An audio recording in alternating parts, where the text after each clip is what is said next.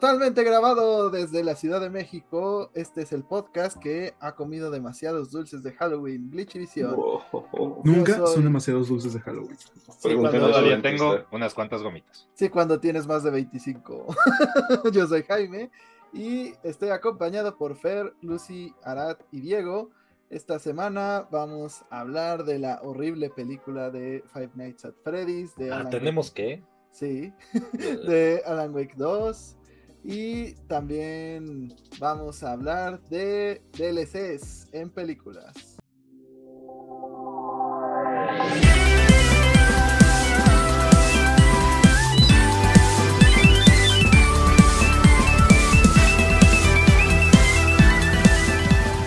Pero antes que nada, amigos, ¿qué jugaron esta semana? ¿Qué onda a todos? Yo soy Diego. Yo esta semana me puse a jugar Destiny, para variar. Eh, ya por fin tengo nuevamente el título de, Conquistador Dorado. Entonces, ¡ah! soy un seis veces conquistador y eso me pone de buenas, porque quiere decir que soy la reta en ese pinche juego. Eh, más allá de eso, estuve jugando, no sé por qué, no me pregunten por qué, Plague Inc. Ya saben, el juego en el que tienen que desarrollar su propio virus y conquistar el mundo. Y, no sé, me la pasé bien, está cagado. Pues no, no lo conozco, pero lo, lo checaremos para... Está hacer gratis para el celular. El dominio total del mundo. Ya. Fer, ¿tú qué dominaste esta semana? Spider-Man, con, eh, bueno, Nueva York con Spider-Man. Con los Con el Spider-Man. venoso. Está, está bueno, me, gust- me, me está agradando mucho, pero sí, ya me pasaron los glitch, me hice cubito. este, Ah, huevo. o los frame rates de la arena en los challenges del arenoso. Este, pero de ahí en, en fuera la historia es muy buena. Sin spoilers, nada más les puedo decir que tiene momentos muy emotivos como los la- como los, los del primer juego. Y que a Qué Kraven bueno. le gusta duro. Sí, a Cra- Cra- Cra- Craven canta este, la canción de, de Rihanna de Na Na Na, come on, come on. Arad, ¿a ti cómo te gusta? Digo, no, este semana. ¿A ti cómo ¿A te ti gusta el también te gusta que te ahorquen como Mira, a mí me gusta que me traten bonito. No, Por ahí, ah, por ahí como me ven. No es cierto. La pregunta aquí es ¿cómo sabes? Ok. Pero- Fuera de eso, esta semana jugué Fortnite porque hice la mejor inversión de mi vida y compré las skins de Michael Myers y de Jack Skellington. Y no saben qué bien se ve Michael Myers cayendo con los brillos de Ariana Grande. Se ve que por ahí va. fabuloso. Efectivamente. De hecho, por ahí hay un video de Michael Myers en tacones 10 de 10. ¿eh? Necesito ver ese video. La verdad es que tenía bastante que no jugaba Fortnite. Me cuesta trabajo acostumbrarme a un juego después de no jugarlo un rato, pero nada que 30 minutos y pelear con niños seguramente de 11 años este, no arreglara. Gané una por lo menos. Por lo menos. Ahora te pusieron con bots. Los niños te habrían hecho caca. Por eso. Estaba- estabas jugando en el servidor de la chocita de los, de los De niños. los pequeñines. Ajá. No, No, porque- te ponen con bots porque juegas igual. no, porque ya no estoy en los primeros niveles para que me manden con bots. O si no hubiera ganado todas las primeras. No, porque juegas igual o peor que ellos. Bueno, eres un bot, no sé cómo decirte esto. Estás jugando en el modo beta. Hablando con la otra inteligencia artificial de este podcast, Lucy, ¿tú qué jugaste esta semana? Deep Group jugué al dominio total del mundo, que creen. Este, realmente solo jugué un poco de Guilty Gear, este, ya emocionados porque en teoría ya tiene que aparecer el siguiente personaje de DLC. Entonces estamos preparándonos, todos queremos que sea Slayer. Eh, aún no sabemos si va a ser Slayer, entonces solo podemos esperar. Pues ya nos contarás con el tiempo. Yo estuve jugando también con el venoso. Dios. Este, ¿Qué, qué mañoso eres, Jaime. bien, así, Hasta que entró su papá al cuarto y le dijo, déjese ahí solito. Deja preso". esas 19 pulgadas. este está muy bueno. También me pasó el glitch de convertirme en cubito. Pero fuera de eso no he tenido malas experiencias. Me hubiera gustado que la historia se expandiera un poco más. Porque siento que hay cosas que quedan como muy simples. Em, pero me encantan las misiones de Mary Jane. Porque Es literal. OPMJ.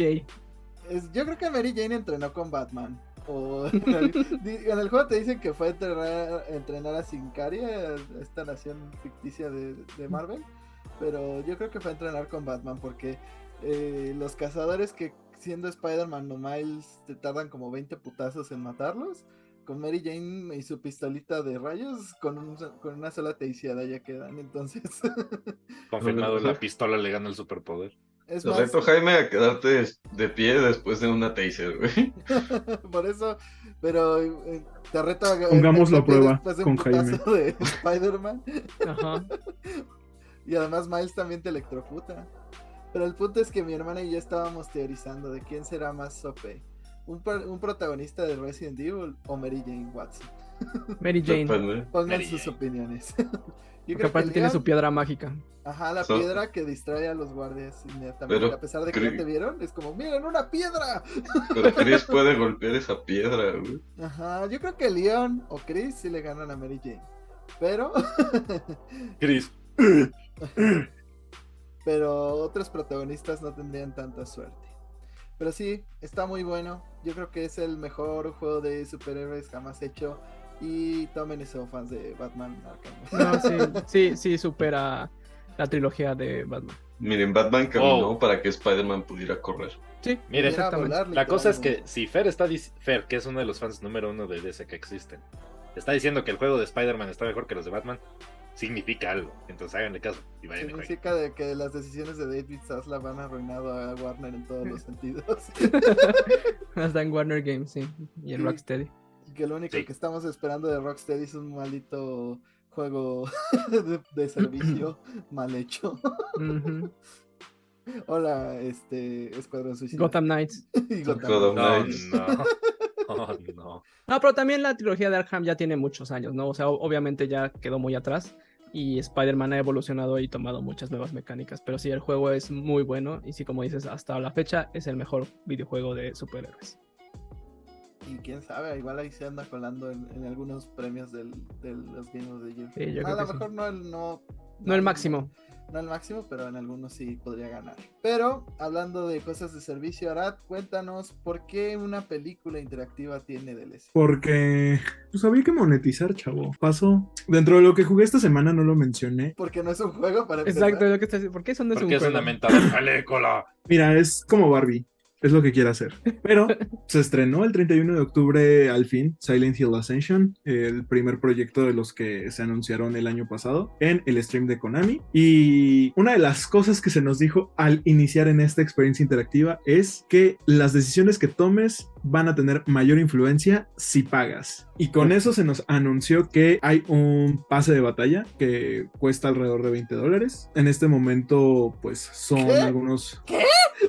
¿20 dólares? 20 Sí, dólares Por todo el contenido. ¿Cuánto para cuesta el seis O sea, DLC? pero- meses de contenido. ¿Cuál es ese contenido que vale según 20 dólares? Eh, ¿Qué voy a decir? El hecho de que es un pase de batalla implica que hay que subirlo de nivel. Este, Exacto. ¿Cómo? Viendo los episodios de... Tienes, tienes que ver los episodios justamente. Tienes que participar en las decisiones que se van a tomar. Como ya lo dije, todos pueden tomar las decisiones, pero las decisiones de los que pagan cuestan más. O sea, O sea, tienes que pagar para subir un pinche Season Pass que ya vale 20 dólares. Esto es como en la casa de los famosos que si tenías no sé qué, tus votos valían más. Si tenías VIX, tenías seis votos. Ajá, yo, exactamente. gracias a eso, voté por Wendy, la ganadora.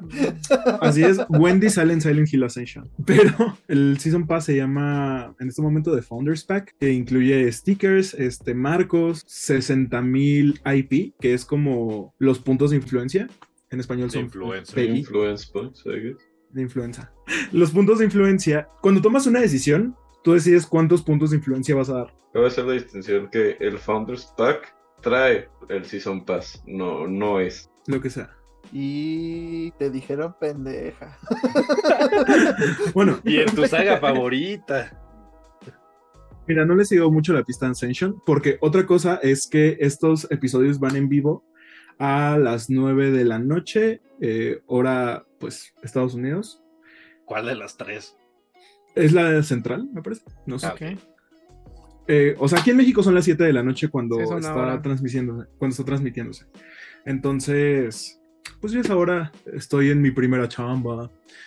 Y pues no puedo estar tan al pendiente del celular. Eh, vi el primer episodio, bueno, los primeros episodios que salieron el 31 de octubre. La verdad es que me gustó, o sea, cómo plantean la historia, porque juegan con esta idea de que el otro mundo tiene influencia en el mundo real y que va más allá de Silent Hill, el pueblo, sino que pues va con las creencias de las personas, como se ha demostrado en juegos como Homecoming o incluso en juegos como The Room.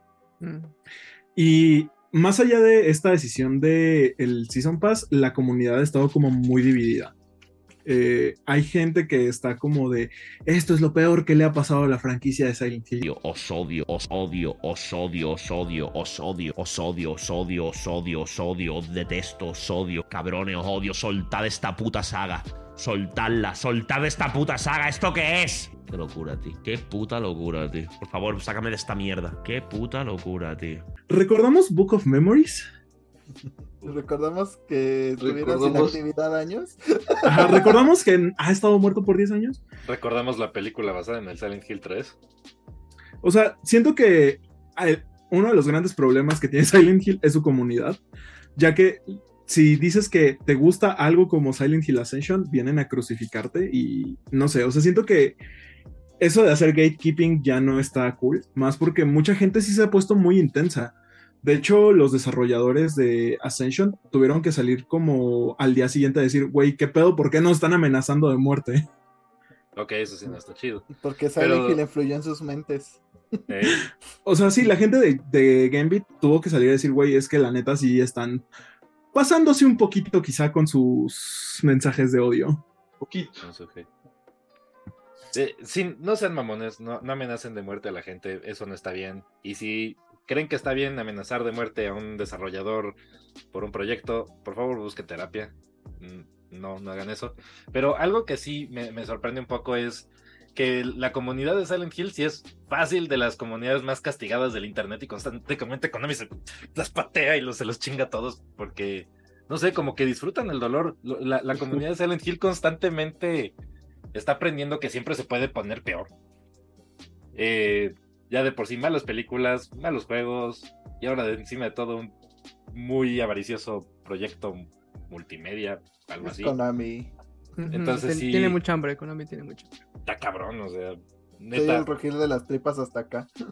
A-. Arad y el resto de los fans de Silent Hill, mis más sinceras condolencias, porque madre del creador. Bueno, siempre Mira. lo puedes no pagar y ya. Exacto. O sea, por y tu un lado, voto no también, vale. por un lado estoy bien, o sea, con que hayan empezado con Ascension, porque siento que hubiera sido peor que empezaran con un proyecto bien y que de la nada se fueran con un proyecto como Ascension, que terminara decepcionando.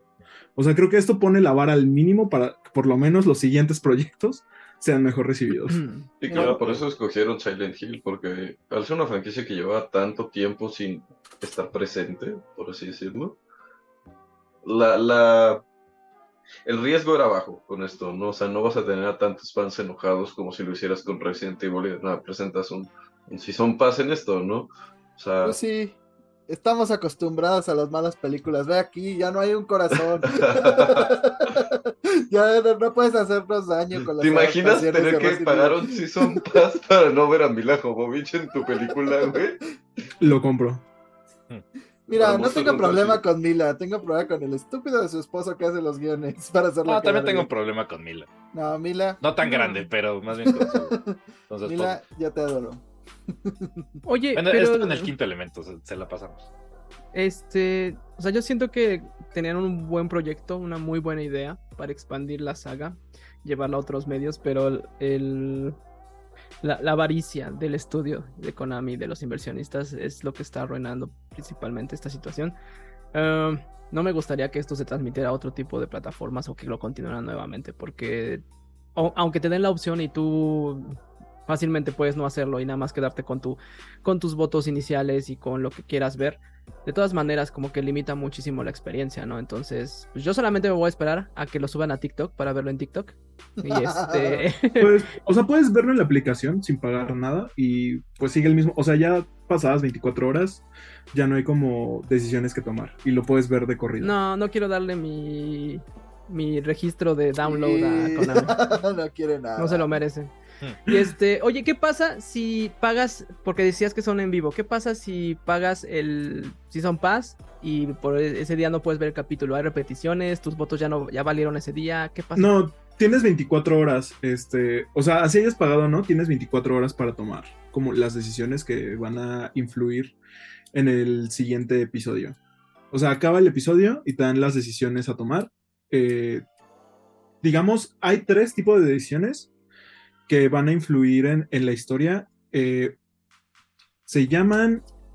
Permítanme un momento, se me acaba de cerrar. Imagínense la- ahora, ahora Televisa viendo este sistema y, y implementándolo en las telenovelas. Ahora Listo, decides ¿Con si, golpea a la lisiada o no. Güey, Azcárraga, sí, no. dirán eso, pero sí existían telenovelas así por allá del 2006 en otros países. Eh, Afortunadamente nunca, llega, nunca llegó el formato a México, pero fuera de Pero ello, nunca es tarde. eh, hay tres tomas de tres tipos de decisiones que se toman. Ah, las buenas, por así decirlo, son Redemption. Las neutrales son Suffering. Y las malas son Damnation. La mala es haber bajado la, La- aplicación. Ya me acordé y creo que sí hubo una temporada de una, un remake de Cuna de Lobos donde tú decidías el final. Manda sí o no, manda uno o dos al. Y recuerden, escuchas, ustedes también defi- definen el final de Glitchivisión. si quieren que matemos a Arad, voten, marquen uno. Si quieren que Si matemos a Diego, marquen dos. Volviendo al tema, Arad levanta un muy buen punto que el haber sacado Ascension ahorita no es mala idea. Porque, ya lo dijo él, las expectativas están en el piso. Entonces, si lanzan algo que está en el piso, pues ya se anticipaba. Yo hace poquito vi otra vez el tráiler de Silent Hill F. Y la neta es que me, sorprende lo hypeado que me tiene ese concepto. La verdad es que ese juego tiene muy buen potencial para hacer algo muy shingen. Y, y no me gustaría que Silent Hill F con todo su potencial recibiera el tratamiento que Ascension está recibiendo Uf. ahorita. El Silent Hill. El Silent Hill. Yo creo que no, justamente lo están haciendo con este proyecto, como dice Arad, para monetizarlo de alguna manera, porque si no, pues todo ese dinero se iría a la basura. Eh, digo, creas interés en la franquicia, es como un gran comercial de Silent Hill, pero de tienes que sacarle dinero. Entonces, fuera de que lo vendan después como sería alguna plataforma, pues no tenían manera de recuperar esa inversión y no creo que lo vayan a hacer con la saga principal, no, no son tan tontos, entonces yo creo que to- hasta ahorita todos los movimientos han sido fríamente calculados y eh, Konami sabe que puede aprovecharse de las perras de Silent Hill porque lo ha hecho por años, con relojes, con tazas, con playeras. Ahí estará. Eh, Con- difiero un con poco con, skateboards. esa situación porque no siento que realmente sea un buen eh, modelo de negocio y que no hayan tomado una decisión correcta. O sea, no, no, no, yo no creo que esto sea pensado. Ah, como mencionará, yo creo que más bien esto es un testing para ver si les funciona esto o no. Y por eso no quisieron irse hacia la franquicia principal. Si realmente hubieran querido que este modelo funcionara, hay otros métodos. O sea, porque este tipo de contenido solamente va a ser visto por fans de Silent Hill. Entonces, si quieres hacer que, bajen y que gasten dinero, pues haz que las decisiones, haz que lo que consigas eh, mediante tus decisiones tenga un impacto mediante skins, mediante códigos, accesos anticipados, que te llamen a comprar el, el pase de batalla o el Season Pass y que tú estés participando Pero, no Pues, están haciendo eso. Y por el otro lado también está la cuestión de que para, si quieres llevarlo a un nuevo mercado, pues el, el hecho de meter un Season Pass, ahí ya estás bloqueando que la gente le sea atractivo. O sea, yo no voy a pagar por algo que no conozco. Eh, yo creo que sí lo midieron porque saben que se pueden aprovechar de ese público. Y número dos, este, a final de cuentas, pues sí lo tienen planeado porque por algo empezaron a contratar actores y todo. O sea, si no lo tuvieran pensado, pues no lo hubieran hecho desde un principio. Y creo que justamente lo tienen pensado en que lo va a ver pura gente que ya le gusta Silent Hill y que a, las generaciones de hoy día les gustan las experiencias, no les gustan las cosas en físico. Si no, pregúntale a Alan Wake 2, ya no hay físico, pero les gusta, ah, fui parte de esta serie, yo tomé esta decisión. O sea, hay que recordar las épocas de WandaVision cuando todos estaban a las 12 de la noche esperando el capítulo y esperando el momento y o sea, y son cosas que no se van a repetir. Y también están tratando de recrear eso con Silent Hill, que la comunidad de Silent Hill tenga estos momentos únicos en los cuales están viviendo una experiencia especial y en los cuales ellos pueden influir. Justo también está esta parte de eh, hacer como que el usuario tenga más peso, ya que el, una de las recompensas es que los usuarios que tengan como más influencia en las decisiones, no sé, creo que esto se logra gastando más, quizá, van a poder hacer un cameo dentro de la serie. Mira, aquí es donde vales verga. me recuerda Y ya ahí también- se acabó la oración, es aquí en donde vale verga. Me acuer- me recuerda también cuando los juegos estos indies, eh, cuando ponen como sus recompensas para los que fondearon el juego, pues los ponen en retratos y así. Y eso es porque a la gente le importa mucho ser parte de sus franquicias favoritas. O sea, ¿cuánta gente no está disfrazada de Spider-Man en Halloween o, o se creen cierto personaje? Entonces, creo que eso es... Güey, ¿cuántos morros no van a la escuela disfrazados de Spider-Man? No, ¿y cuántos niños con batita no se creen Tanjiro Kamado? Vi tantos Tanjiro Kamado en este Halloween que, que empecé a odiar la serie. Y eso. Oye, pero regresando a, a la- a lo que mencionaba Sara, entonces quiere decir que si tú pagas, vamos a poder realmente decidir cuál es tu futuro en si haces un cameo en la serie. Técnicamente sí.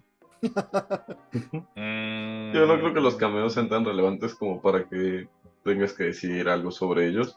Uy, otro te es, dijo nada, René. pues, sí creo que Mejor nada esto- que verienta. es una forma de catar las aguas, ¿no? O sea, sabemos que la ex- las experiencias interactivas cada día están más presentes. Todo esto empezó pues, con los este, pues, ARs, eh, Augmented Reality Games, que pues, empezaron en YouTube y cosas así. Y, y se esparcían en la vida real. Aquí es lo mismo. La gente quiere, como dice Jaime, ser parte de. Pero yo los creo muy capaces de, una vez que acabe la experiencia, volver a venderlo todo por completo para que experimentes los otros finales. Creo que he ahí el valor del Season Pass, por así decirlo.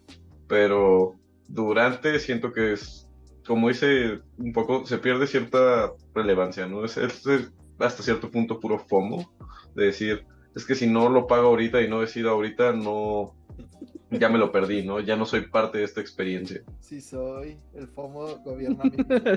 Soy el FOMO andando.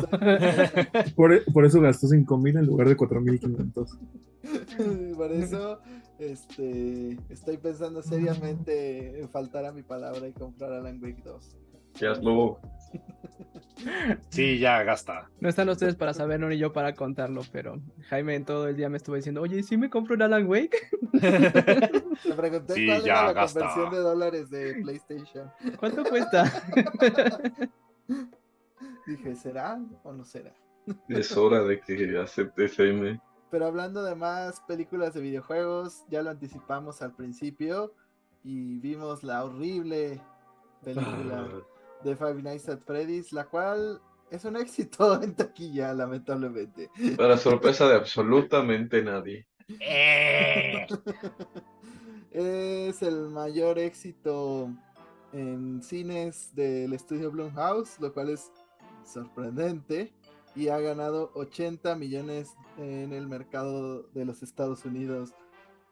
Entonces, no solamente fue muy mala, sino que vamos a tener varias de ellas. Digo, no, no quiero hablar por los fans de esta franquicia, porque claramente no soy uno. Pero, eh, pues ellos sí están contentos. No sé por qué, porque la verdad es que la película no representa para nada los juegos. Pero, no sé, es, es algo que le dije a Fer en el cine.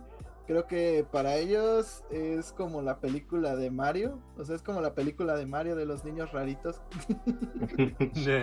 De los niños cara de pizza. cara de pizza que huelen a humedad y que le gustan los forros animatrónicos. Pero, pues, sí. van a vetar a la goma. O sea, yo quiero hacer una referencia a algo trucada, quizás. O sea, yo siento que para esos morritos, esto es lo que para nosotros fue Ready Player One, ¿no? Quizás no es una buena película, pero estás todo el tiempo diciendo como, ah, ahí está, ese, entiendo esa referencia, y entiendo esa referencia, y entiendo esa referencia. Porque la gente que fue fan de Five Nights at Freddy's se tragó el lore como pendejos, güey. O sea, era un lore que tú tenías que... es- Era como buscar el lore de Dark Souls, güey. Si te lo sabes, no lo encontraste por error, güey. Tú lo fuiste a buscar. ¿no? O ponías los videos de Matt Pat y ya. Ajá. Eh, es, es más bien el fenómeno que uno no es de nuestra generación y nos tocó a nosotros vivir lo que el, el, el show mediático que fue Five Nights Freddy's en su momento, porque lo fue, tuvo mucho impacto dentro de los niños en, redes sociales, pero nos, para nosotros no era el tipo de juego, no era el tipo de, experiencia que nosotros buscábamos, ¿no? No sé qué tan apegado esté a lo que ellos estaban buscando, pero a lo mejor esto es lo más cercano que ellos estaban esperando desde hace mucho tiempo. Fuera de eso, de que podría ser algo bueno y, y yo poniéndome en los zapatos del fan y ver que al fin están, eh, estás viendo una película de tu saga favorita, en cuanto a guion, en cuanto a actuaciones, en cuanto a de- desarrollo de la película, es pésima y me sorprende que Blumhouse haya hecho esto, siendo que ha tenido muy buenos trabajos últimamente. Sí, o sea, esta es la, fácilmente la peor película de Blumhouse. Creo que hicieron un esfuerzo por mantenerla en una clasificación para que la mayor cantidad de niños pudiera verla. Y ese fue el resultado. Porque los animatrónicos en los juegos, pues por jumpscares o lo que sea, pues sí medio meten miedo. Y aquí era como... Entonces, Niños, somos niños fantasma. sí. Uh. Y, y tapaban- Casper otra vez. tapaban mucho la sangre y era como de. mm. Tiene- cosas muy lógicas que te daban risa. Pero pues yo creo que es el sentido de que lo que es lo que ellos, a lo mejor es lo que a esos fans les gusta. Y si a ustedes les gusta, eh, son fans de Final Fantasy, cuéntenos en los comentarios si les gustó y qué no le- o qué no les gustó de la película. O si lo que quieren ver es a George Hutcherson de una forma. si, si lo que quieren ver es a George Hutcherson de una forma lujuriosa, ahí están los juegos del hambre. Están pasándolas de nuevo en el cine. A mí me gustaría tal- este, ahondar un poquito en la pregunta de Fer. Díganos en los comentarios, fans de Five Nights at Freddy's, ¿por qué? Porque no se les antoja a George Simplemente por qué. Porque mide menos que Diego. eso ya es decir mucho. Cierto. Creo, creo Hutcherson que, mide cuatro creo que uno de los niños fantasmas estaba más alto que, que. Bueno, no, era difícil encontrar las cosas que eran menos altas que Josh Hutcherson en esa película. Hasta Yo digo que, aparte, yo digo que lo hicieron ver alto. Sí, o sea. Como los juegos del hambre. Buscaron actores chaparritos, me cae. Buscaron Sí, un cajoncito. En los juegos del hambre le ponían botas para que se viera de una estatura similar a Jennifer Lawrence. Bueno, bueno, luego te compramos unas botas.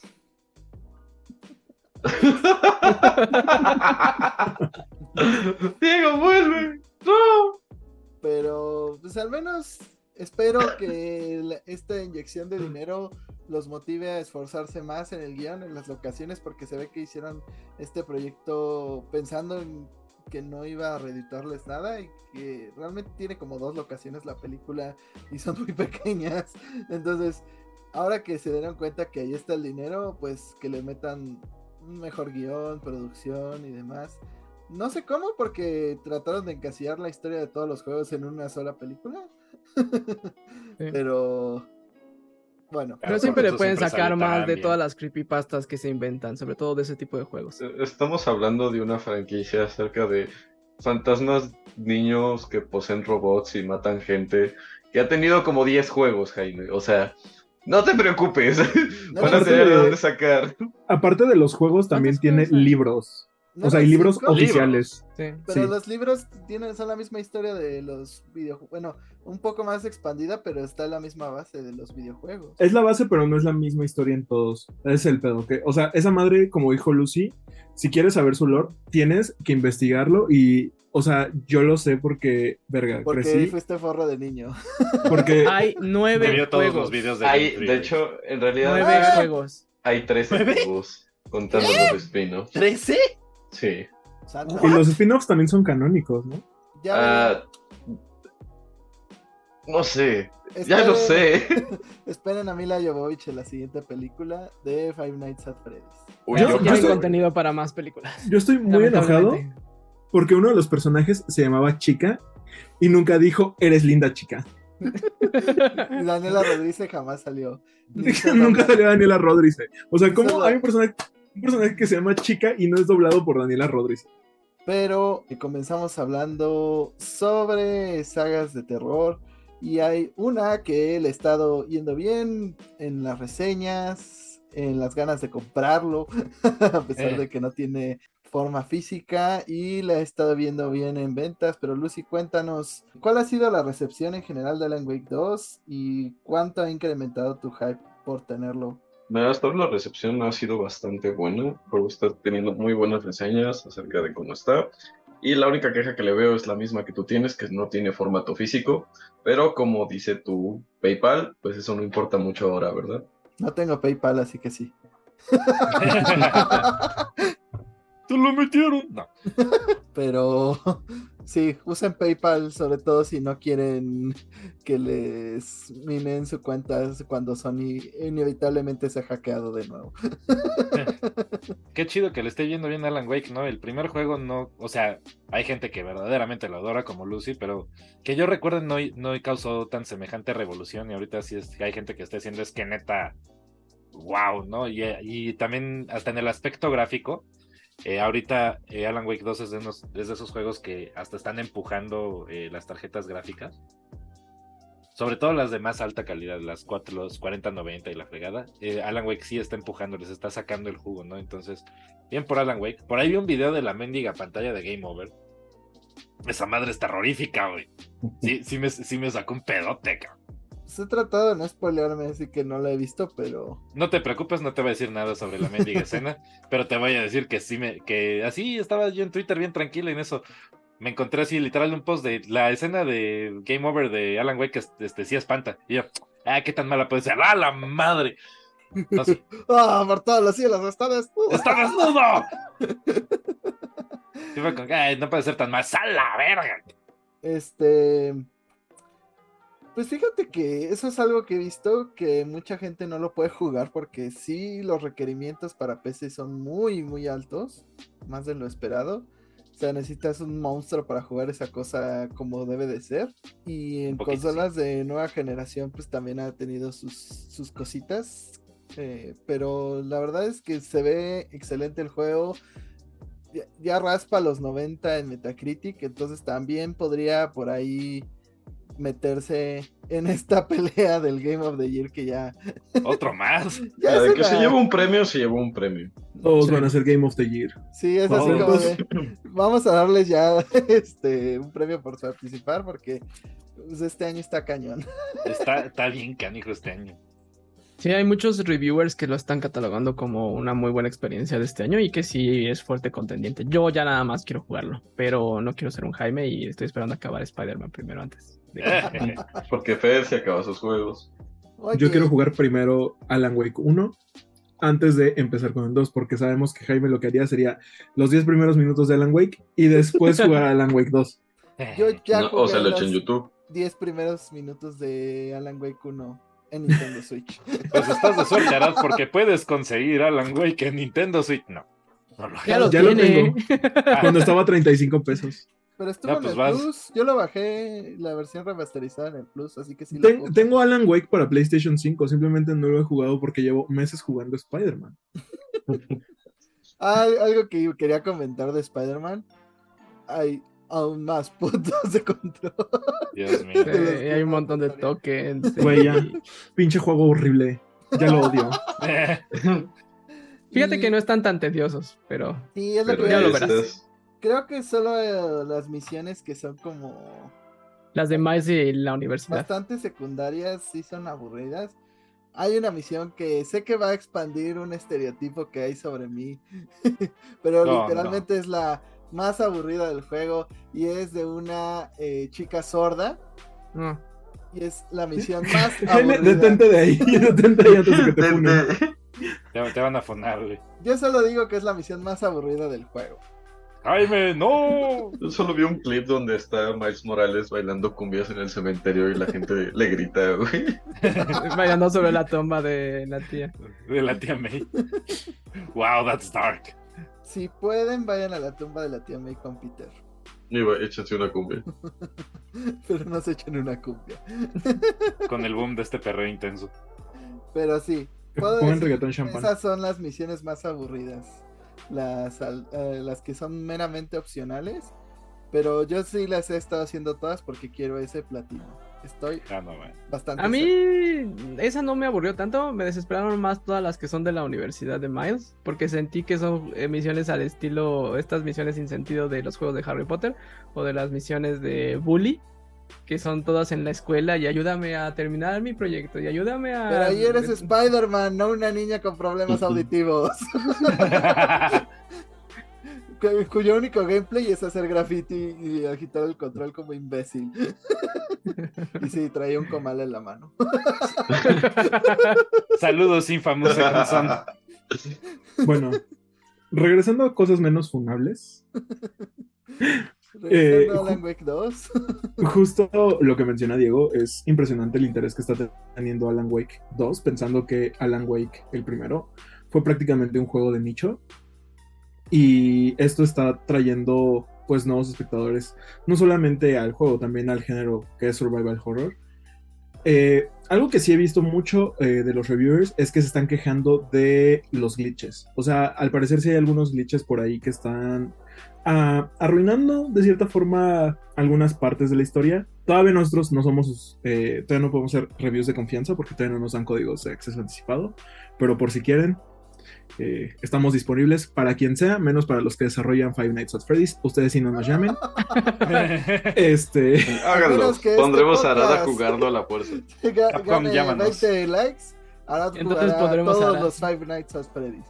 si, este, si este video llega tan siquiera a los 50 likes, jugaré el primer Five Nights at Freddy. Yo los ¿Y? 50, con que llegue a los 20 te obligamos, no te preocupes. Y, 20. y, pero seguramente cuando aparezca chica estaré haciendo sonidos de Daniela Rodríguez. Yo digo que 20. Va a aparecer chica y ahora nada más va a ser chica. Chica, eres linda chica. Pero hablando de otras franquicias que podrían. Digo, esto de los glitches es algo que platiqué con mi hermana. Que ella no sabía que los juegos salen.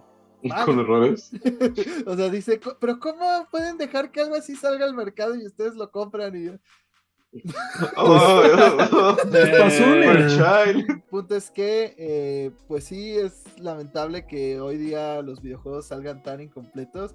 No tuve manera de explicarle a mi hermana más que, pues es que en esta industria la gente de pantalón largo decide fechas y no le pregunta a los desarrolladores y los desarrolladores tienen que hacer todo lo posible porque el juego salga de alguna manera aceptable. Bueno, en el caso de Rockstar es por hueva. sí. Y, Y por pendejes. Y por ejemplo, le digo, pues es una cosa que ya hasta en el cine se empezó a ver con las primeras funciones de Cats, que no tenían todos los efectos especiales. Entonces, Con las no, películas de Marvel, la última de DLC. ¿Por qué Thor. me recuerdas eso? Uno a la vez. Bueno, yo estaba recordando el magnífico caso de la última película de Thor. E incluso la última película de Ant. Sí, Es que las texturas te las venden como DLC en el paquete VIP. Es que las tenías que comprar en la dulcería. Ujú. Pero bueno, todo esto está generando un nuevo interés en las sagas de terror y también puede funcionar para Silent Hill porque pues recientemente en una junta de inversionistas se mencionó que están desarrollándose remakes en, ahora sí que plural, por lo cual hay muchos fans haciendo teorías de cuáles podrían ser los otros juegos que llegaran a las nuevas consolas, pero la verdad es que no hay mucha información al respecto, ni siquiera tenemos fecha de Silent Hill 2 Remake, solamente ya se empiezan a aceptar preventas en algunos países, entonces seguramente pronto sabremos la fecha, pero pues no sabemos qué otro juego. Tú, Arad, si tuvieras que adivinar dentro de tu conocimiento de Silent Hill, ¿qué juego esperarías que fuera el siguiente remake? Siendo honestos, creo que los siguientes dos juegos, porque creo que lo más probable es que sea un 2 por 1 serían el 1 y el 3. Porque son los juegos más conocidos. Y creo que no tendría mucho sentido hacer remakes de los juegos del 3. Pensando que, pues a casi nadie le gustaron. O sea, si acaso lo único que sacarían fuera del Team Silent podría ser Silent Hill Origins. Que de alguna forma tiene más conexión con 1 y 3. De ahí creo que harían el 4, si ese fuera el orden porque son los que están de alguna forma más conectados y son los que la gente verdaderamente disfrutó. Aunque si Konami le pudiera copiar algo de lo que ha hecho Capcom, podría ser hacer estos ligeros cambios en el canon dentro de los remakes y así, digamos, hacer más disfrutables eh, los juegos de la generación de Xbox 360 y PlayStation 3. Entonces sí, mi apuesta es que primero van a ir por el 1 y el 3, después el 4 y a ver qué se inventan después. A mí me gustaría que saliera el 4 antes que los demás. Con eso ¿Puede- harías feliz a Jaime, a que diga Arad y a Arad nada más. No, pues el 4 sí tendría lógica, ya que este está más conectado con la historia de Silent Hill 2 por lo que pasa ahí, por los personajes. Sí, por eso lo decía y porque también es de los pues de los queridos, o sea, aun cuando no es de los clásicos clásicos, es de los más queridos. Pero habrá que ver qué sucede con Silent Hill. Em, yo la verdad, hasta que no vea cómo sale el 2, no me voy a emocionar por ver ningún otro Silent Hill. Y también Capcom está haciendo felices cuentas porque también en una junta con inversionistas habló de que antes de que terminara este año fiscal, o sea, por ahí de mayo eh, del próximo año, tendríamos otro juego que vendería millones eh, por parte de Capcom y la gente empezó a hacer teorías. Yo les anticipo como eh, experto, entre comillas, de Resident Evil, no va a ser Resident Evil 9 porque todavía llevan muy poco tiempo trabajándolo, no hay este no hay ni siquiera un trailer, usualmente les gusta dar algún anticipo antes de sacar un juego de Resident Evil y la verdad es que pues no, no ha habido nada, entonces dudo bastante que sea Resident Evil 9. Apenas sabemos que eh, pues ya están ciertos conceptos que no sería tan apegado a esta línea de los Winters, sino que estarían buscando que uno de los protagonistas de las primeras sagas volviera. Yo le apuesto a Jill, ojalá.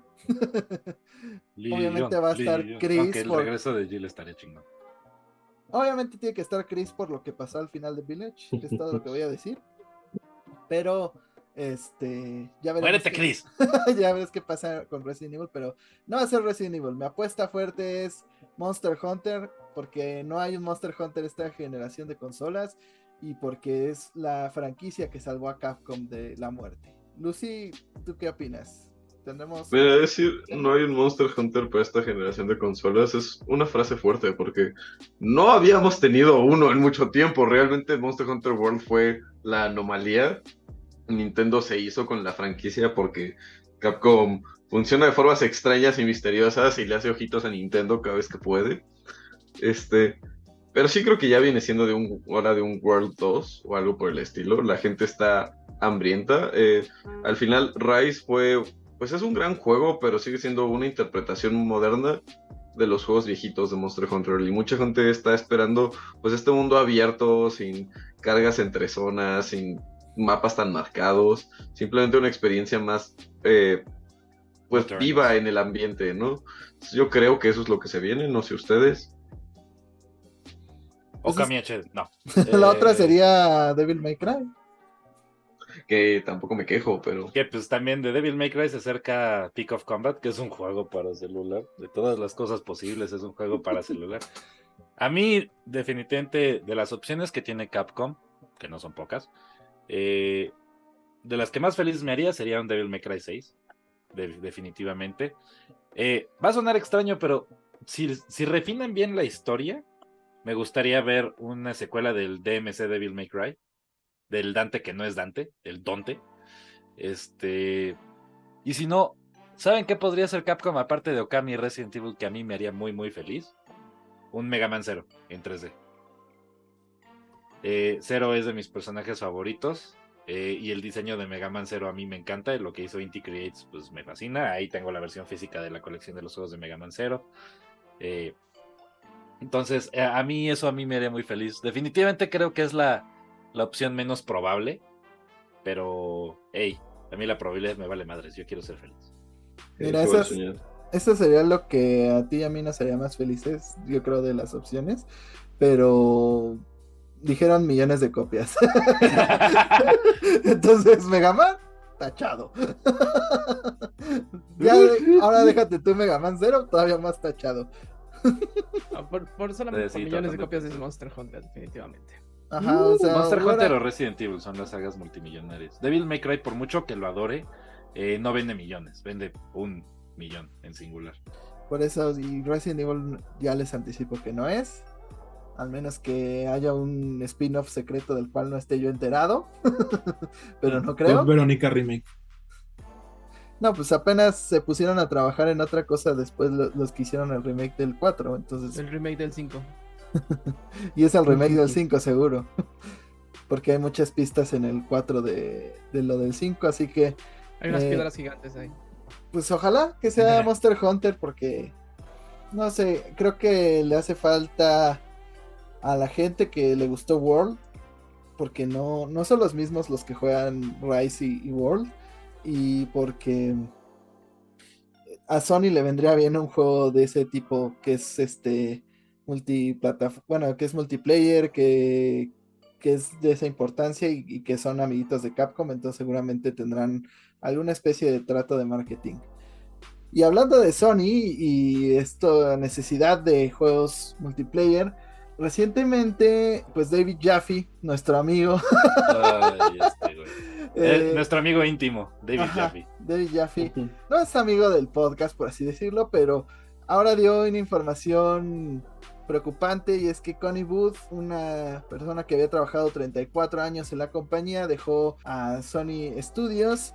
Ella estaba encargada principalmente de verificar pues con todas estas partes de historia dentro de los juegos y había estado trabajando en el famoso remake de The Last of Us 1 en estas nuevas capturas que se hicieron para que fueran adecuadas con la historia original. Y al parecer también estuvo involucrada en el primer intento de hacer Factions. Y cuando Bungie rechazó Factions, pues le dijeron, pues muchas gracias Connie Booth, tus 34 años trabajando aquí, pues ya no son apreciados y pues vete para la calle, ¿no?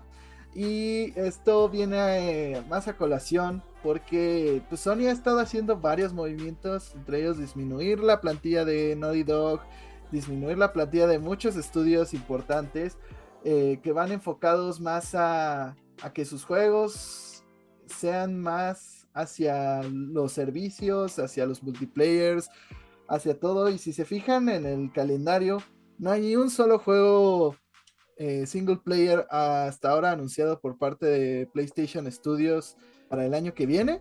Y hay como dos juegos que son de servicios, que es Helldrivers y no recuerdo cuál era el- el- este Helldrivers y el otro. y el otro.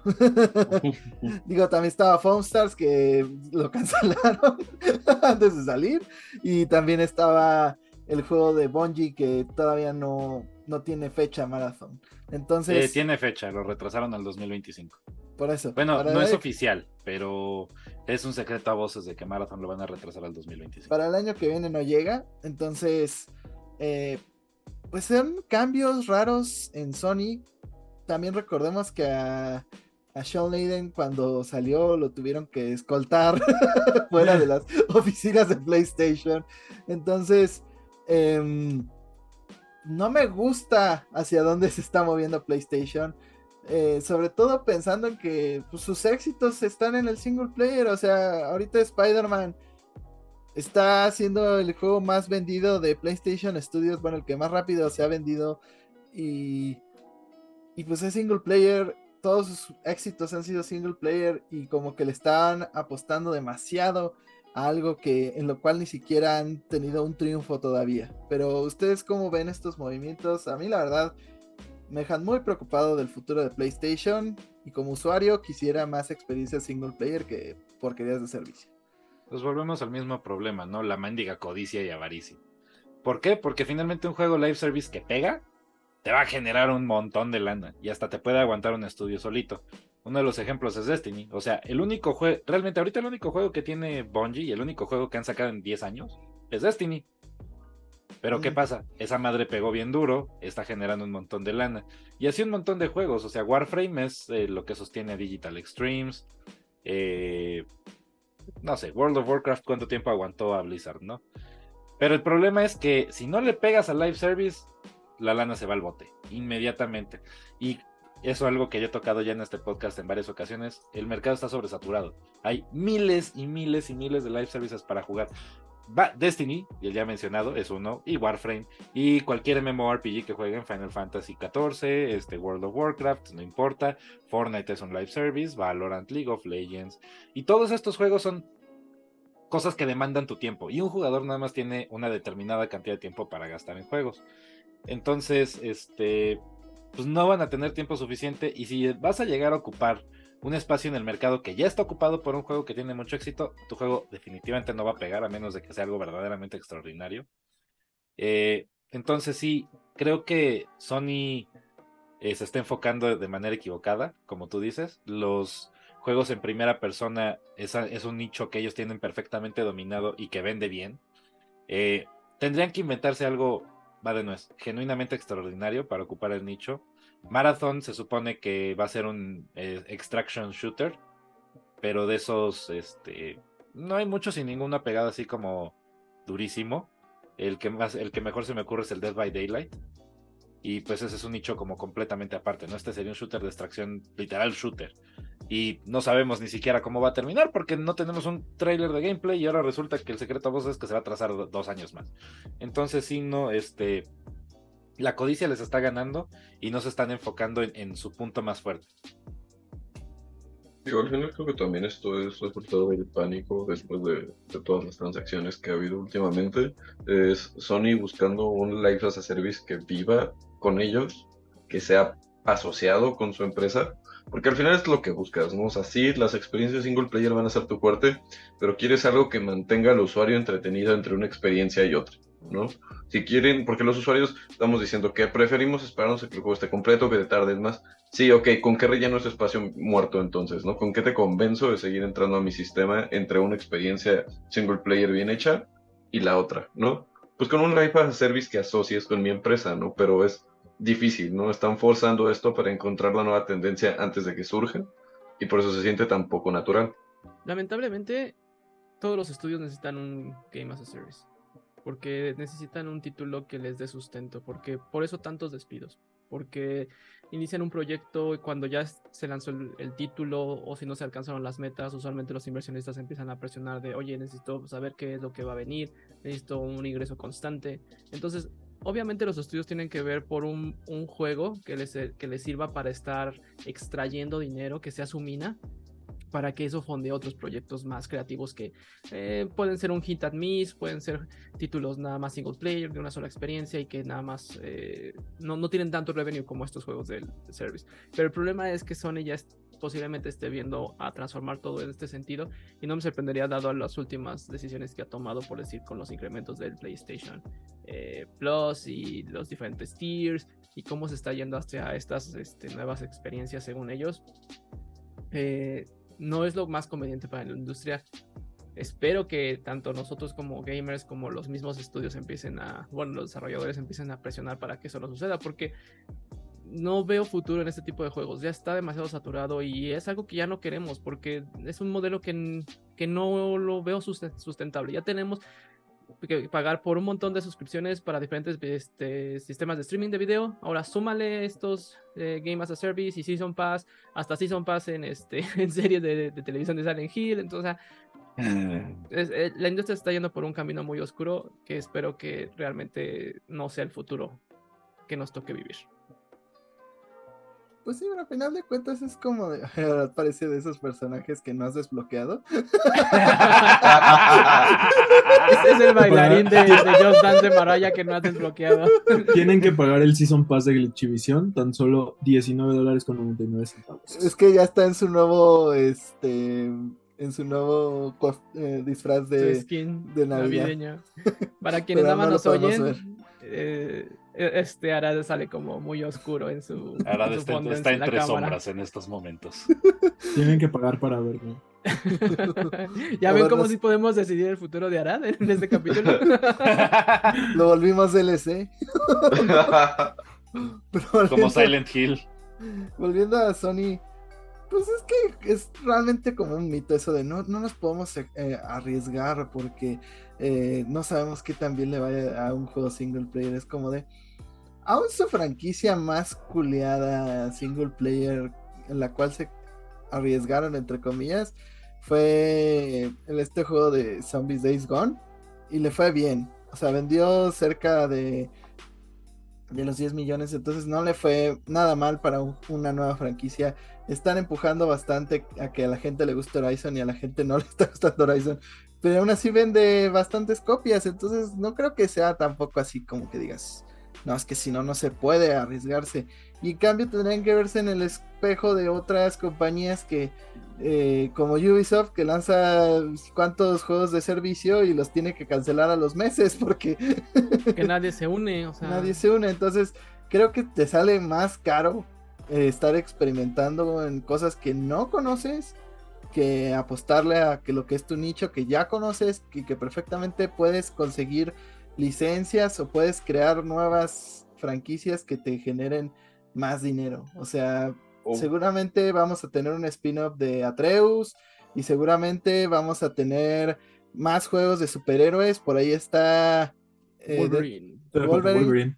está Wolverine está ticiado dentro de lo de dentro de lo que aparece en el nuevo juego de Spider-Man está ticiado cosas de Spoiler.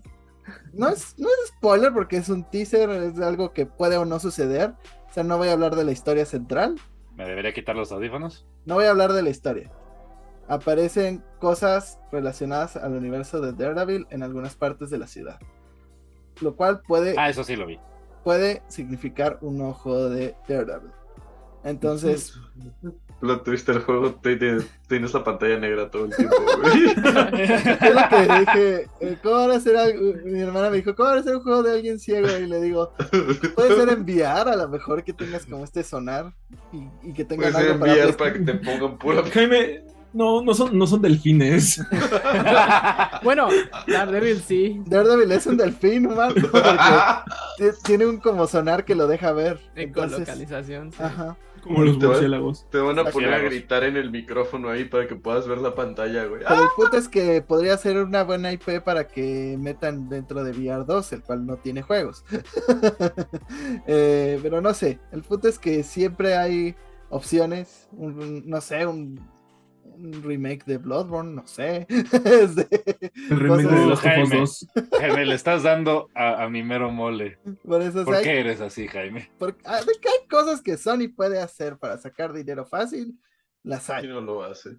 Pero Creo que la, la moraleja aquí es, va, experimenta con un poquito con tus live services si quieres, pero no eches todos los huevos a esa canasta, Sony. ajá, o Sí. sea, Mm, ya cerraron Japan Studios, lo cual fue una tontería.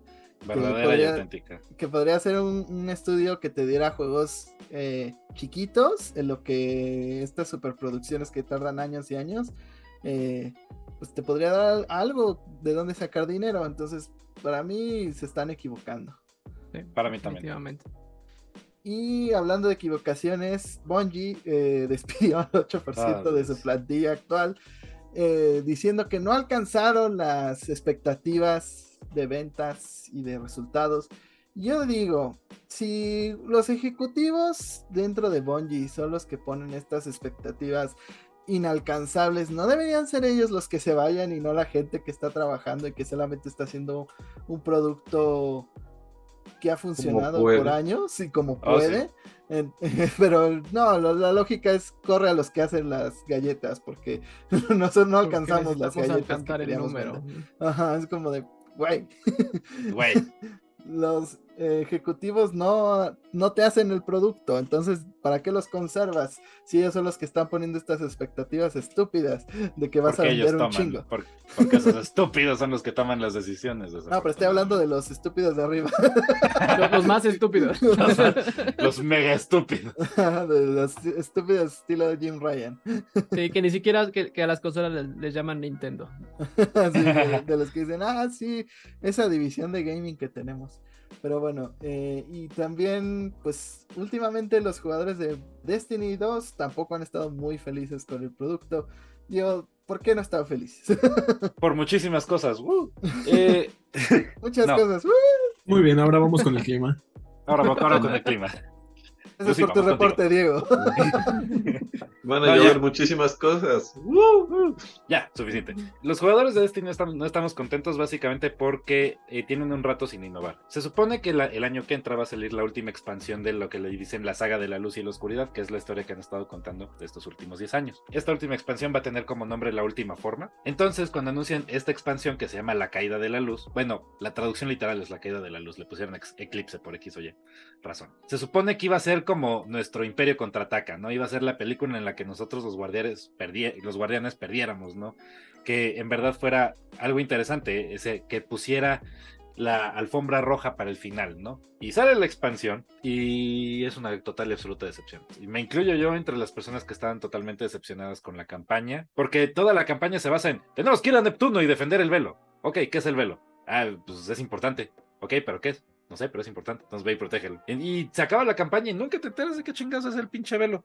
Nos enteramos de qué chingados era seis meses después, en parte de la segunda temporada que salió este año. Eso súmale de que el PvP del juego tiene años de que no se le pone verdadera atención. Uno de los tres modos de juegos principales, que es Gambito, Cíclope.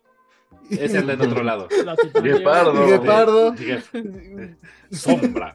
Gambito, que es otro modo de juego de los tres principales. Jaime eres un imbécil. También está más abandonado que el Crisol, que es el modo de juego PvP.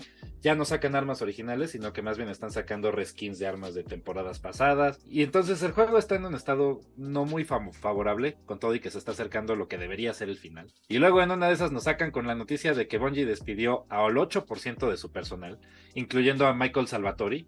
Ya saben, el güey que estuvo escribiendo la música desde Halo. Eh, ajá, Michael Salvatori tenía haciendo música para Bungie desde los días de Halo. Él que escribió el soundtrack de los tres, de todos los Halos junto con Marty O'Donnell y para todos los Destinies, incluido una de las composiciones más icónicas de Destiny 2, que es eh, Deepstone Lullaby. Eh, corrieron a todos los managers de comunidad. Y total, ¿no? Entonces, eh, la comunidad dentro del ámbito lo general está muy enojada, está muy decepcionada, no tienen confianza de qué es lo que va a pasar. Sí, no, ya, ya no le dan el cariño que, que uno le, que le deberían dar al único juego que tienen. ¿Y por qué no le dan ese cariño? Por los putos ejecutivos que están pidiendo nuevas temporadas y nuevas temporadas y por eso no les da tiempo de hacer algo único y de pensar bien una campaña y de arreglar lo- los bugs que hay con los servidores y demás. O sea, porque los ejecutivos solo prometen y prometen números los cuales son muy difíciles de alcanzar. Y sobre Y todo... perdón. Y tú es que tú lo dijiste muy bien, que le- no le atinaron a las proyecciones financieras por 45%. O sea, si no le atinaste por ese número, es porque el mandamás la cagó. Porque ese cabrón este, hizo mal sus pinches números. Y luego encima de todo, cuando empezaron a despedir gente, bueno, ya les habían dicho así como, no, es que sí estamos en crisis financiera. Y alguien preguntó, oigan, ¿y por qué no hay recortes de sueldo para los mandamases? Porque pues ellos cobran un chingo. A lo cual la respuesta fue, mi madre es pendejo. O sea, Entonces, sí, también... pinches culeros. Lo vimos con Ben Studio, que no tuvo secuela Days Gone, a pesar de que no le fue mal, porque Por los reviews. por los reviews y por número dos, por los números excesivos que querían para que una nueva franquicia de Sony tuviera una secuela. O sea, quieren alrededor de más de 4 millones de copias en el primer año, lo cual es un poquito excesivo para una nueva franquicia. Lógico. Entonces, mm, si en Mm. Sony no empiezan a reaccionar, pues se les va a ir mucho talento y sobre todo, pues las cosas no van a ir bien. O sea, mientras priorizas los resultados, creo que lo que menos consigues es eso, buenos resultados. Eh, Pero ojalá, este, pues le, le den más valor a lo que realmente importa en Destiny, que son esos pequeños detalles, las armas, las historias, armar todo el lore para que al final todo pues acabe de buena manera. Y ahora se irán a hacer Marathon y cuando Marathon sea un fracaso, pues veremos Destiny 3. Y ahí estaré, que es lo más triste. Ahí estarás para todo, Diego. Pero lo, a lo que todos en este podcast estaremos bien anotados es el Switch 2 y por supuesto que tenemos noticia del Switch 2 y es que en esta ocasión se filtraron unas patentes por parte de Nintendo, otras patentes, estas son diferentes, pero llamaron mucho la atención porque podría ser una no tan mala idea de lo que sería una sucesora del Switch y es que pues mucha gente cree que Nintendo va a lanzar una consola la cual solo va a ser más poderosa que el modelo que tenemos actual de Nintendo Switch y no va a haber mayores cambios. Y esa gente no se da cuenta que Nintendo siempre le mete un cambio raro que hace que se venda menos. oh no, ahora qué van a hacer. En esta ocasión, al parecer, estarían sacando una consola con dos pantallas, igual que un 3DS, pero que una puedes desconectarla y conectarla pues en el dock para jugar en portátil y así tendrías otra pantalla para jugar pues como mando. Le hace ¿A lo Wii U? a lo Wii U. A lo Wii U. Es el Switch U. Y podrías desacoplar también dos controles, pero esta vez un poco más funcionales y mejor hechos que lo que vimos con los Joy-Cons. Porque siguen con esta idea de que desde el inicio tengas la posibilidad de jugar con otra persona, aunque sea la manera más incómoda que es actualmente jugar con los Joy-Cons desacoplados y volteados, cada quien con un Joy-Con, que tengas esta posibilidad de jugar de inicio con otra persona. Pero ¿les llama la atención esta idea? ¿Creen que veamos algo así en la siguiente consola de Nintendo o realmente no van a innovar en esta ocasión? Yo creo que algo raro van a inventar. Yo pienso que como lo que mencioné en el episodio pasado, o no me acuerdo si fue hace dos, más bien hace dos, que cuando salen a la luz estas filtraciones de Nintendo, de las supuestas patentes, son prototipos que ellos están patentando porque son ideas que a lo mejor ellos exploraron pero que descartaron. Entonces, seguramente la versión real o lo que salga al mercado se aleja mucho de esta imagen y este simplemente era una idea que o un prototipo que por cuestiones legales, por cuestiones de copyright tienen que patentar, ¿no? Porque de todas maneras salió de Nintendo y es propiedad de Nintendo. Pero que lo que sale al mercado usualmente es diferente a lo que se filtra de los prototipos. Eh, Yo no veo que lo saquen tal cual lo estamos viendo, pero sí algo similar. O sea, sí pienso en que van a hacer algo con dos pantallas, muy probablemente. Digo, Siempre sí es como la fantasía de Nintendo, ¿no? Que pasa de agregarle un- pa- más pantallas a las cosas. Del Game Boy pasamos al 10, agregó una pantalla. Del Wii pasamos al Wii U, agregó una pantalla. Entonces, me parece la progresión lógica. Arad, Me, me recuerda a esa parodia de Johnny Test del Nintendo 10. Cuando Johnny Test saca una consola como con 20 pantallas. Y justamente para transferir sus Pokémon de otro juego de Pokémon, que en esa serie no recuerdo cómo se llamaba. Pero siento que sería raro que tuviera dos pantallas, porque conociendo a Nintendo lo volverían como de a huevo, o sea, como una mecánica de a huevo en sus juegos. Y no sé, o sea, no sé qué tan buena idea sea hablando de eh, third parties, porque pues a ellos les va a costar como un huevo hacer como, bueno, adaptar estos juegos a estas mecánicas, que fue algo de lo que siempre se quejaban eh, al momento de hacer ports para Wii. Eh, cuesta trabajo que le tengamos que meter eh, las mecánicas de control por movimiento, o cuando intentaban hacer ports de algún título para Nintendo 10 o 3DS, cuesta un huevo implementar una mecánica para poder utilizar las dos pantallas. Entonces, mira, no sé. segura- seguramente van a hacer la huevona, que es lo que hacían con el 3DS con los por huevones y, y en el Wii U. Ahí nada más te van a poner el menú. Así como de aquí está el inventario, aquí está el menú y tienes la pantalla táctil y se acabó. Y agradece. Ajá. Y O el mapa. En el port de Wind Waker servía mucho porque tenías el mapa ahí. Y entonces es como la mejor versión de Wind Waker. Porque aparte que le quita los. la- esta quest de la Master. De, digo, de la Trifuerza que era medio aburridona. Eh, pues puedes Y ver el mapa. Costaba un chingo de varo. entonces creo que. Que hay maneras huevonas y que pueden ser útiles de hacerlo. Eh, yo por mi parte considero que podría tener potencial esto de las dos pantallas, pero me preocupa que quieran hacer algo tan a lo Wii U. O sea, es como de, no, vamos a hacer que esta pinche idea funcione. Y no, relájate un chingo Nintendo, por favor. El Wii U no jaló la primera vez por una razón, ¿no? Entonces, si de repente ya quieren implementar a huevo la segunda pantalla o, o controles de movimiento, Dios lo prohíba. O sea, este, lo que estoy tratando de decir es, no revivan Star Fox Zero. O sea, entiendan que a los No jugadores háganlo, no pero nos que sí gusta- funcione. Ajá. No, a muchos jugadores no nos gusta estar lidiando con gimmicks del control. Queremos simplemente sentarnos en un sofá y jugar. Entonces, por favor entiendan eso. Este, no, no quiero estar buscando este mendigas navecitas en la en la segunda pantalla. O sea, es algo que puede tener potencial con, porque pues finalmente el 10 y el 3DS fueron éxitos. Pero Alguien amarre a Miyamoto, por favor. Acto seguido. Nintendo, respeto tu decisión, Diego, de tener esta opinión, pero me vale madres y reafirmo mi autoridad como. Nintendo para sacar gimmicks como se me dé la gana. Ponte a Tómala, buscar cosas. Remake de Star Fox Zero. Mira, te dieron Twilight y te gustó. y tenía controles de movimiento. Sí. Ahí está.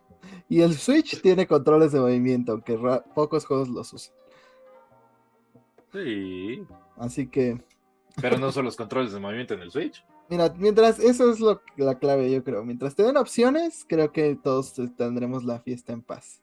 Pero Ándale. sabemos que Nintendo no da, da esas cosas. Pero hablando justamente de Zelda, el leaker Serkan Toto habló sobre que pronto podríamos ver eh, un remaster o un remake de The Legend of Zelda, que este sería el futuro después de Tears of the Kingdom, dado a los años y años que se necesitan para generar un nuevo The Legend of Zelda. Yo no creo que sea verdad esto. no, no le creo mucho a este cuate. Pero a lo mejor lo que sí es probable es que se estén planeando en hacer remasters. Tipo lo que vimos con The Thousand Year Door. Rápidos en lo que sale el Switch que sigue. Pero lo que no los veo así es siendo un remake. Salvo que sea un remake como el que vimos de, de Link's Awakening. Ese a lo mejor sí, porque pues, ahí tienen el engine, ahí tienen los mapas, ahí tienen todo. Literal, pueden hacer un juego de esos rápidamente. Creo que si te das cuenta, los remakes han sido sobre juegos 2D, Ujú. sobre de los juegos de SNES o NES. Pero los juegos 3D usualmente han sido remasterizaciones nada más, siendo mayor, este, Ocarina y Mayor a los que más han tenido, ¿no? A mí me encantaría Wind Waker, pero no veo un remake, yo veo más bien una remasterización para, para el Switch y me encantaría Wind Waker, sería lo mejor. Pero también me gustaría ver otro experimento como lo que tuvimos con, con Link's Awakening, como dices, con A Link to the Past. Algo Link muy a ese estilo. O Link Between Worlds, que es muy bueno. Cualquiera de esas Ocarina dos opciones sería muy bueno. Yo Estaban Ocarina hablando. Yo oí ciertos rumores de que iban a hacer el primer Zelda en, con ese formato y que le iban a dar Uh. cierta calidad de vida al juego. Para Uh, que no eso fuera podría ser interesante. a lo mejor a mí me gustaría más que hicieran un nuevo juego tipo A Link Between Worlds con esos assets, pero conociéndolo se van a ir por la huevona y no lo van a hacer. Eh, y fuera de eso me gustaría que hicieran que dieran los remasters de Wind Waker y Twilight Princess, pero cada vez que los pedimos se atrasan otro año. Sí, que no, entonces mantengamos la boca cerrada. nos vemos en 2028. Remakes, remakes, remakes, remakes, remakes. De nada, cuatro años más. Miren, con que nos den otro Zelda el año que viene. Ya con eso nos conformamos. Ajá. Va a ser un remake del de CDI. Uy, qué ganas. Well, excuse me, princess. Pues te salió mal porque los memes de esa cosa me encantan. Nuevos memes. Sería, Más memes. sería como cuando vas a ver una película mala por morbo o para reírte un rato. Pues ese sería el juego de, de CDI para mí. Depende, ¿qué tal que sale como Five Nights at Freddy's? Que esperabas Ah. por lo menos unas risas y Pues mira, con las misiones de Mary Jane esperaba que fueran malas y me, me dieron tanta risa que literal se distraen con una roca, que se quedan media hora viendo la roca que aventaste, que una vez literalmente me vieron, estaban frente a mí, lancé la roca y se voltearon a, bus- a buscar la puta roca. Me encanta. 10 Ah, de 10. Game of the inteligencia artificial al ¡Ah, una 100%. roca! La roca es más peligrosa que tú, solo que tú no lo sabes. Rocky. Ay, la roca. Pero, este, pues hagan sus apuestas en los comentarios. ¿Cuál de Legend of Zelda remasterizarán? ¿Nos darán un remake? O si de plano creen que no nos van a dar nada, que es lo más probable. Usualmente la peor opción es la indicada, igual que con los controles de Xbox, porque parece ser que pronto no vas a poder usar controles third party en esta consola. Y no es tanto un problema ahorita, porque los controles first party de Xbox son baratos y son muy bonitos y son este los más de los más o sea, de lo que más produce Xbox, porque creo que sus controles son de lo que mejor hacen, pero pues es como lo que hablábamos antes, opciones. Creo que si no puedes usar Interconsole Third Party y si no tienes mucho dinero, pues sí estar ahorrando para controles puede ser problemático. Pero ¿cómo lo ven ustedes? Creo que, o sea, también, eh, como lo mencionas, la parte de las opciones, dejar al consumidor sin esta posibilidad de tener, digamos, un control más económico para poder juntarse con sus amigos, es como darle una patada en los huevos, más porque muchos de estos controles son alámbricos. De alguna forma resolvían el problema que muchos usuarios ven con los controles de Xbox, que es tenerles que estar cambiando las baterías AA. Gran parte de este tipo de dispositivos pues, se conectan vía cable. De hecho, estos van a ser los que se van a ver mayormente afectados, ya que va a lanzar un error la consola al notificarte que tu dispositivo no es compatible, te gastaste unos bonitos 700 pesos en un portapapeles. Bueno, lo puedes, lo usar, puedes en PC. usar en tu compu. Estoy hablando de personas que pueden tener PC. O sea, hay gente que nada más tiene su Xbox. su Xbox. Aparte, Sí. nada los detiene a meter esa misma medida en los juegos de Game Pass. Es verdad. ¿Qué? También Digo, es más difícil que te puedan obligar porque es como de, hey, estoy... Modeamos eh, esta mi madre. sistema operativo es completamente independiente a tus cuestiones. O sea, no te estoy comprando un... Mi un sistema operativo sistema Microsoft. Para jugar tus juegos. No tengo una computadora y tengo Game Pass, ¿no? Pero de que es una posibilidad, de que lo pueden hacer, lo pueden hacer. Y digo, también te llevas a otro mercado entre las patas, ¿no? De todos estos controles que modifican o tienen opciones adicionales a las que trae el control base. O sea, ¿cuántos youtubers o cuántas personas no se han comprado un control que tiene un botón de turbo solo para facilitarse la vida en algunos juegos, ¿no? Vamos un poquito más allá. Los arcade sticks. Todos los jugadores de juegos de pelea que utilizan ese tipo de controles clásicos para tener una sensación más parecida a estar en una Arcadia, ya valieron madres. Porque casi todos los arcade sticks son third party. De hecho, no casi todos. Todos. todos. No hay Pero- un solo arcade stick que produzca Microsoft. Además siento yo que se va totalmente en contra de la filosofía de Microsoft que te dice juega donde tú quieras, juega como tú quieras, juega con tu celular, juega con... pero con mis controles y es como de, güey, no voy a jugar en mi celular con un puto control de Xbox. Eso no va a pasar. Y la gente que usa cuando Game Pass en su Steam Deck, ¿qué? Y la gente que usa Game Pass en otros dispositivos que no son los tradicionales, ¿qué? O sea, literal tengo que comprar un puto control de Xbox para jugar en mi Steam Deck, o para jugar en mi computadora, o para jugar en mi tableta.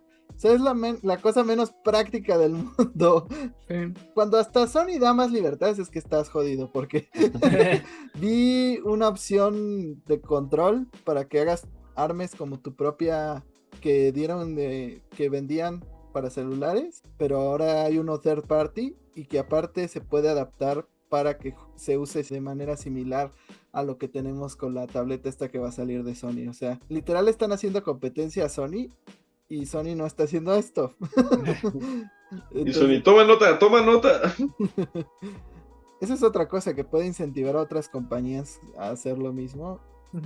Y sobre todo yo creo que Nintendo se le puede antojar, aunque tiene tantos tratos con PowerA y con otras compañías para hacer controles tematizados de Nintendo que dudo que lo hagan. Fíjate que de Nintendo es donde menos he visto controles third party. Uy, he visto más en, en PlayStation. Yo he visto un chingo de Nintendo. Digo, ¿Sí? tenía uno. este. Yo. Digo, el 90% de los modelos de controles del party Nintendo son PowerA, que es una basura. Ahí Chingo. está Diego enseñando su 8-bit Do. O sea, hay un chingo porque los. Los Joy-Con son una basura. Sí. y los Pro Controllers son carísimos. Y también tienen drift. Y pues, este. No, eso sí, pero me refiero a de los Joy-Con. O sea, todos a fuerzas son de Nintendo. No, pues está los Ori. Yo tengo los Ori S- Split Pad Pro con Mm. diseño de Pikachu. Yo tengo los de Arceus. Y estaba los de Gengar. O sea, hay un buen de productos de Ori licenciados y de PowerA y demás. Entonces, creo que Nintendo no lo haría. Creo que es más probable Ojalá. que PlayStation lo haga. Y Nintendo en algún punto lo intentó, intentó y perdió esa pelea. Creo que Xbox no lo tiene claro todavía. Sí, o sea, yo creo que con el tiempo van a tener que arrepentirse, pero ojalá sea antes que después. Pero igual que la decisión de Xbox, nosotros tenemos que irnos ya. Muchas gracias por habernos acompañado. Eh, díganos en los comentarios qué les gustaría escuchar la próxima semana y sobre todo si quieren que Arad juegue Five Nights at Freddy's, pongan su bonito like. Sus redes sociales. Ahí pueden encontrar como Luis ahí en Twitter y en Instagram. Ahí los espero para que me digan. Que, que me recomienden un juego clásico que debería de jugar. A mí me pueden encontrar tanto en Twitter como en Instagram como el Árabe García. A mí recomiéndenme shooters de una so- en primera persona. De preferencia Valorant. para un solo jugador. A mí, a mí me encuentran en todas las redes sociales como MyLifeAzarat. Todas las redes sociales son Instagram, TikTok y Twitter. Por ahí me pueden decir cuál es la mejor película de Josh Hutcherson y por qué no es Five Nights at Freddy's. A mí me encuentran como el guion bajo percho MX y ya pasó Halloween, ya es época navideña. A mí díganme cuál es su villancico favorito. It's time. Obvio es All I Want for Christmas is You. No hay Obviamente. otro. Mira cómo viven los Pero ese no es villancico. Pero Bueno. esa es la mejor. 25 de diciembre. Pum, pum, pum. El burrito sabanero. Obvio, porque el burrito sabanero era Kai. La burrita burrona lo confirmó.